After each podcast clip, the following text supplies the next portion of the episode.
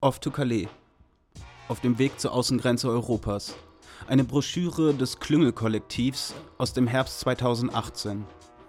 Dieser Reisebericht beschreibt eine Fahrradtour an die nordfranzösische Atlantikküste, an den Ort, an dem die Festung Europa sich herauskristallisiert, deutlicher, als wir es an anderen Orten Europas zu spüren bekommen. Ein scheinbar vergessenes Kapitel der Abschottung und der Brutalität des Grenzregimes Europas. Teil 1. Über eine Fahrradtour an die Außengrenze Europas unter denkbar schlechten Vorzeichen. Im Sommer 2013 verschlug es mich nach längerer Abwesenheit wieder in meine Heimatstadt. Seit meinem letzten Besuch hatte ich mir nicht nur einen sorgfältig konstant gehaltenen Alkoholpegel, sondern auch einen ordentlichen Haufen Schulden zugelegt. Nicht die Art von Schulden, die Freundschaften belastet, eher die, bei der du eine innige Beziehung zu einem Gerichtsvollzieher aufbaust. Nach Arbeit stand mir daher nicht der Sinn hatte ich doch erst kürzlich eine nervenaufreibende Anstellung hinter mir gelassen und dem Heckmeck fluchtartig den Rücken gekehrt. Übrig geblieben wäre von meinem Mindestlohn ohnehin nicht sonderlich viel. Hier in Dortmund fühlte ich mich zumindest für den Moment auch ohne Karriereplanung ziemlich wohl. Wir saßen im Park und betranken uns, zwar grundlos, dafür aber mit einem Enthusiasmus, der mir noch lange in den Knochen stecken sollte. Manchmal tauschten wir die verdorrte Wiese voller Kronkorken und StudentInnen, die noch was mit ihrem Leben anfangen wollten, gegen einen Nachmittag am Kanal, in der knallenden Sonne irgendwo zwischen Hafen und Pimmelwiese. Wenn es dann abends langsam kühler wurde, trieb es uns oft in die Brückstraße. An unserem Tresen, einem vollgeschmierten, nach Pisse stinkenden Stromkasten auf halbem Weg zwischen Hirschkuh und Spirit, konnte man das Gefühl bekommen, dass die Welt da draußen mit einem Schulterzucken und einem verschmitzten Grinsen zu ertragen sei. Doch als sich die Sommermonate dem Ende entgegenneigten und die geselligen Runden rarer wurden, kam in mir das Bedürfnis auf, erneut die Flucht anzutreten. Wir saßen in Katlos Bauwagen in Decken eingewickelt, um der aufkommenden Kälte etwas entgegenzusetzen. Die Gasheizung hatte mal wieder den Geist aufgegeben und für ein kleines Lagerfeuer auf dem Fußboden waren wir einfach nicht verzweifelt genug. Der Regen prasselte gemächlich auf die Metallverkleidung und unterstrich die kühle Tristesse dieser Tage. Es war Mitte September und der Herbst hatte mich aus diesem befreienden sommerlichen Taumel gerissen, der mich die letzten Wochen kaum hatte zur Ruhe kommen lassen. Katlo drehte unentwegt unförmige Tüten, die einen ausgewachsenen Elefanten narkotisiert hätten und mich schon seit Stunden auf die durchgelegene Matratze drückten.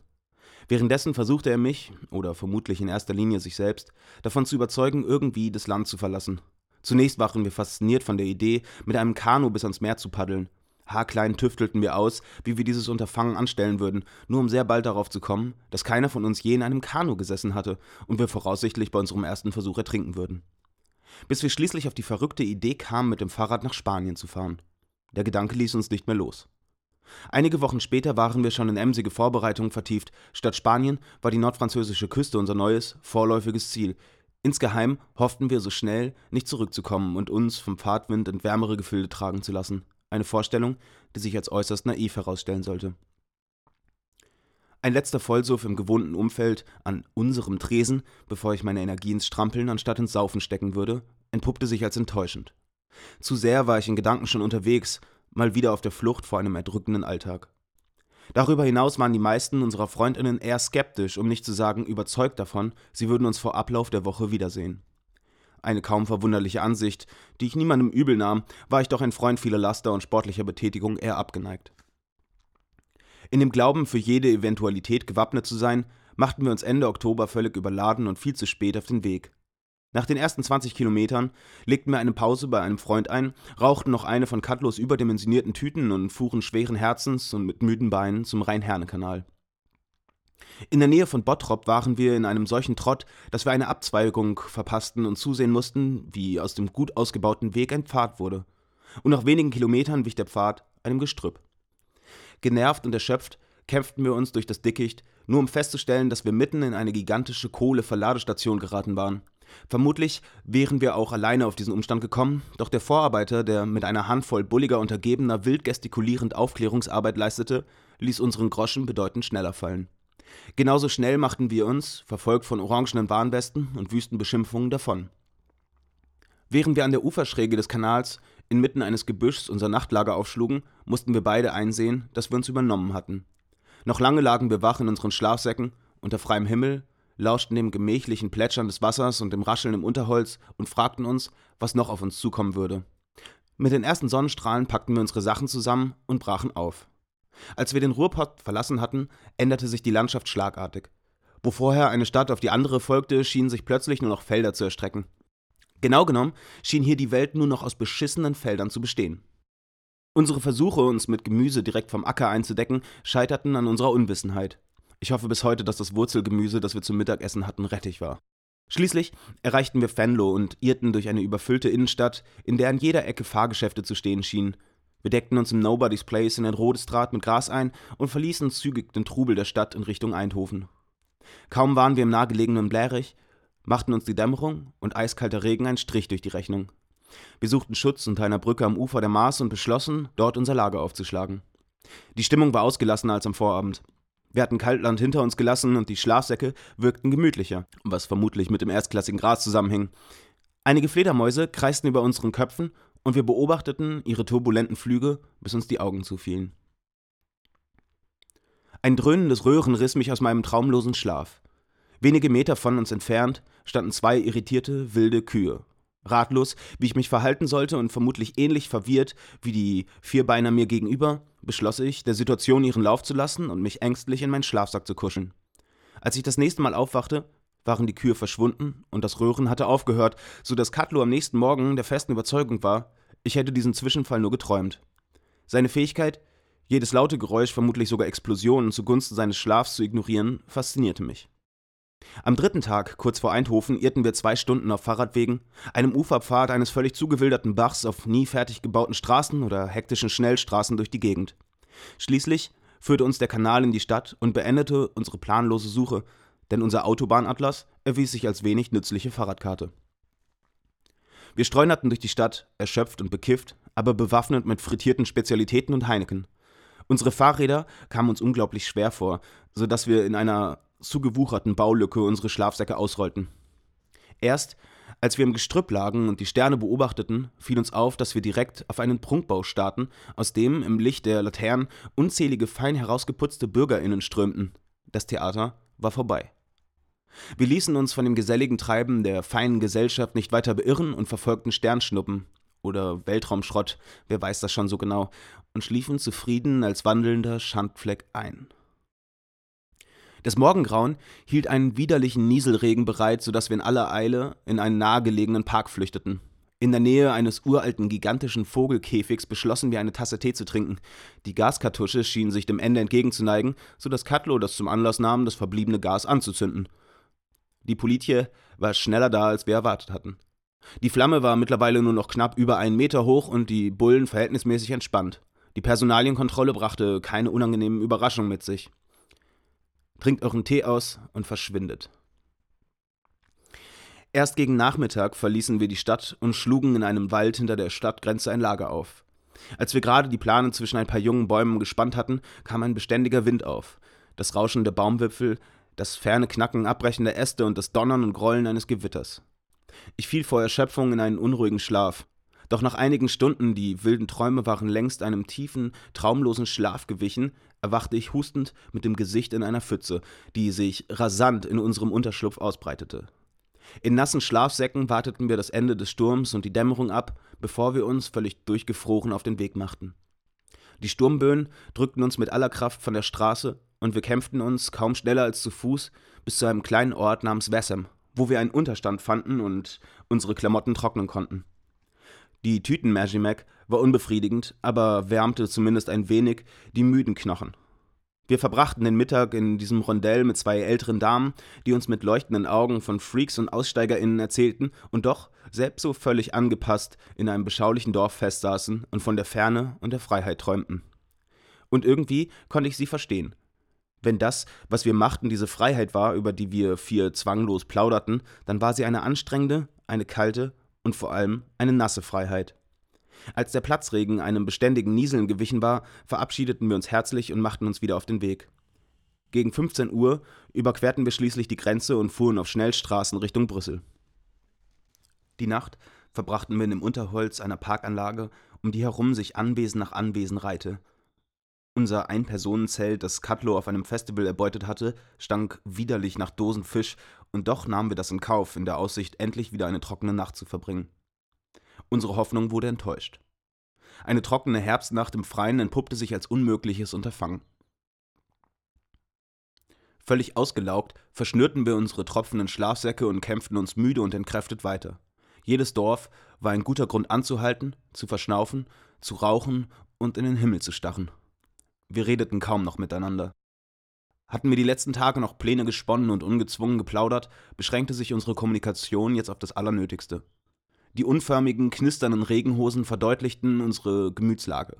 Schön oder auch nur angenehm war das hier alles nicht mehr. Nach unzähligen schweigsamen Pausen und Kilometer um Kilometer, den wir uns mit schmerzverzerrten Gesichtern abgekämpft hatten, erreichten wir Brüssel. Auf einer Logistikroute des Hafens schlingerten wir halb auf der Straße, halb im Seitengraben, neben 40 Tonnern noch eine Stunde lang Richtung Zentrum. Vom Industrieschmock und Abgasen benebelt erreichten wir das Bahnhofsviertel. Die Atmosphäre eines hanseatischen St. Georgs auf Französisch schlug uns entgegen. Wir beschlossen, diese Nacht nicht auf der Straße zu verbringen, zu überfordert waren wir von dem lauten Treiben dieser Großstadt. Einem krassen Kontrast zu den letzten Tagen. Kurzerhand suchten wir uns ein billiges Hostel.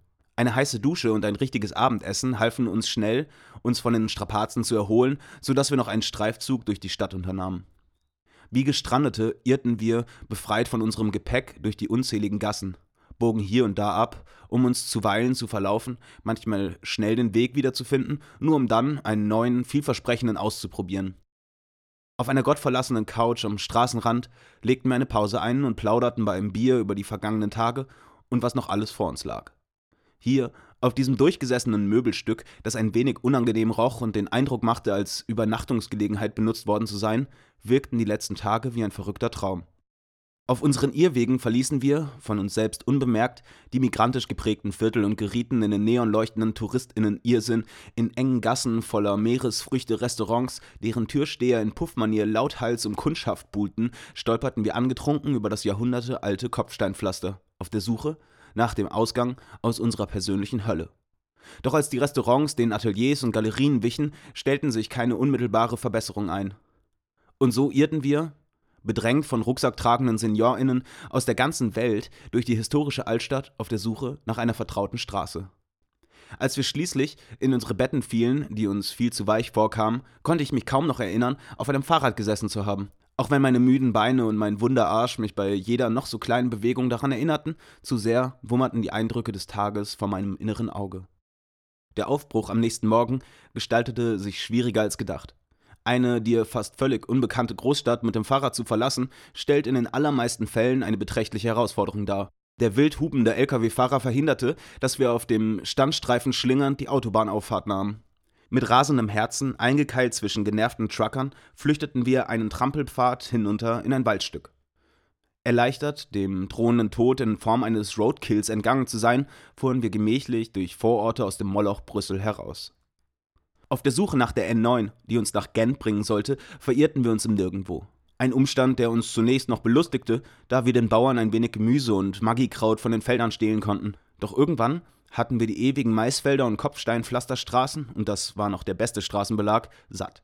Als Katlo auch noch seinen Regenponcho verlor, war unsere Stimmung am Tiefpunkt. Wir strandeten schließlich in Aalst und beschlossen, unter einer Brücke zu schlafen, die wir auf der Suche nach Gent schon mehrmals überquert hatten.